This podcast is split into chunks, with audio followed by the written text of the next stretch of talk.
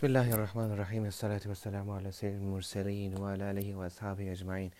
Gegrüßt sei unser geliebter Prophet, der edle Gesandte, der Ruhm des Universums, sallallahu alaihi wasallam, sowie die Helden, seine edlen Gefährten, alaihim radwan, sowie seine edle, noble Familie, alaihim radwan. Herzlich willkommen, liebe Geschwister, zu einer weiteren Episode der Podcast-Show von Perlen des Lichts. Sayyid Abdul Hakim, Rahimullah, ein großer Gelehrter des Islam, Sayyid Abdul Hakim Arwasi. Allah, er sagte, innerhalb des Islam gibt es nichts Schädliches, nichts Schlechtes. Außerhalb des Islam gibt es nichts Nützliches und nichts Gutes.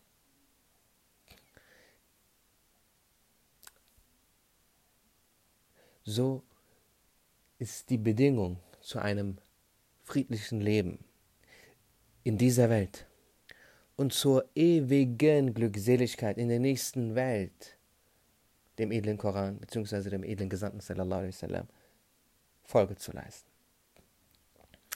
Allah Ta'ala machte ihn wassalam zum Mittel, zur Bedingung seiner Liebe. Er machte ihn zu seinem Liebling. Allah Ta'ala sagt im edlen Koran, استعيذ بالله قل إن كنتم تحبون الله فاتبعوني يحببكم الله صدق الله العظيم Es bedeutet sinngemäß, sprich, o oh mein Geliebter, sag ihnen, wenn ihr Allah liebt, so folgt mir, dann wird Allah euch lieben. Hier wird eindeutig klar gemacht, dass der Weg zur Liebe Allahs das Folgen dem, äh, äh dem oh.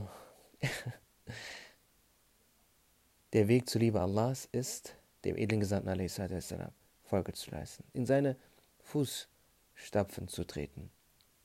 Was ja eine schlechte Metapher ist an dieser Stelle, da der edle Gesandte auf weichem Boden keine Fußabdrücke hinterließ. Aber er hinterließ Fußstapfen bzw. Fußabdrücke auf hartem Boden, auf Stein zum Beispiel. Ein solcher Stein, auf dem sein edler gesegneter Fußabdruck zu sehen ist, befindet sich an diversen Stellen in islamischen Ländern, beziehungsweise zum Beispiel in Eyüp, in Istanbul, im Eyüp-Bezirk, bei, bei dem Mausoleum von dem edlen Gefährten er war, wie heißt er nochmal? Khalid bin Zaid Aba Ayyub al-Ansari, ein sehr großer, edler Gefährte des edlen Gesandten.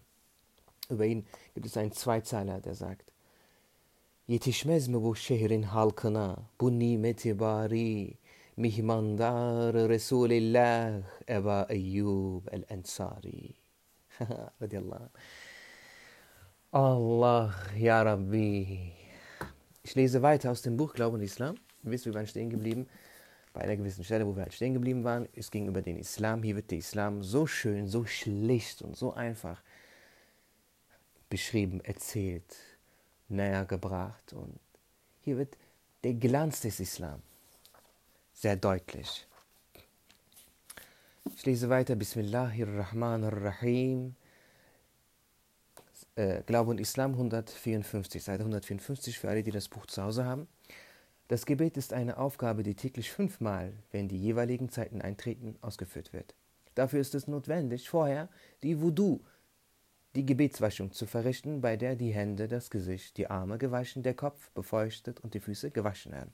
Sofern nicht Gründe eintreten, die die Gebetswaschung ungültig machen können, mit einer Gebetswaschung mehrere Gebete verrichtet werden. Die Erfüllung dieser Aufgabe fünfmal täglich verhindert nicht das Schaffen in der Welt.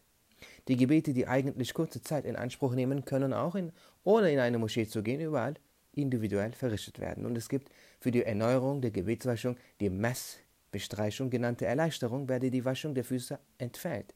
Darüber hinaus bestehen Erleichterungen wie das Benutzen von Erde anstelle der Waschung in Situationen, wo kein Wasser zur Verfügung steht oder äußerst knapp ist, oder für Kranke die kein Wasser benutzen können oder dürfen. In Situationen von Bedrängnis oder bei Gefahr des Verlustes von Besitz und Leben auf Reisen kann das Gebet aufgeschoben, das heißt nachträglich verrichtet werden. Doch sobald diese Entschuldigungen entfallen, müssen die aufgeschobenen Gebete allesamt unverzüglich nachgeholt werden. Das Gebet zeigt Wirkungen wie die Stärkung der Muskeln und Nerven und dient der Reinigung des Herzens und der Veredelung des Charakters. Das Fasten wird einmal im Jahr, einen Monat lang, im segensreichen Monat Ramadan verrichtet, indem man sich von Sachen fernhält, die das Fasten ungültig machen. Ein weltlicher Nutzen des Fastens zeigt sich darin, dass es die Menschen lehrt, was Hungern und Dursten ist. Der Satte wird nie die Lage des Hungrigen, des Hungernden verstehen und mit ihm Mitleid haben. Darüber hinaus lehrt das Fasten die Kontrolle über die Triebseele, die Nefs, da der Beginn des Fastenmonats nach dem Mondkalender bestimmt wird, beginnt der Fastenmonat im Sonnenkalender jedes Jahr etwa zehn Tage früher. Daher liegt der Fastenmonat manchmal im Sommer, manchmal im Winter. So wie Kranke, die es nicht schaffen, das Fasten im Sommer zu verrichten, das Fasten im Winter nachholen können, so können sehr alte Menschen diese Verpflichtung durch eine Fidya, ein Entgelt, erfüllen, indem sie Arme speisen. Wer auch dazu nicht in der Lage ist, wird von Allah dem Erhabenen nicht verantwortlich gemacht.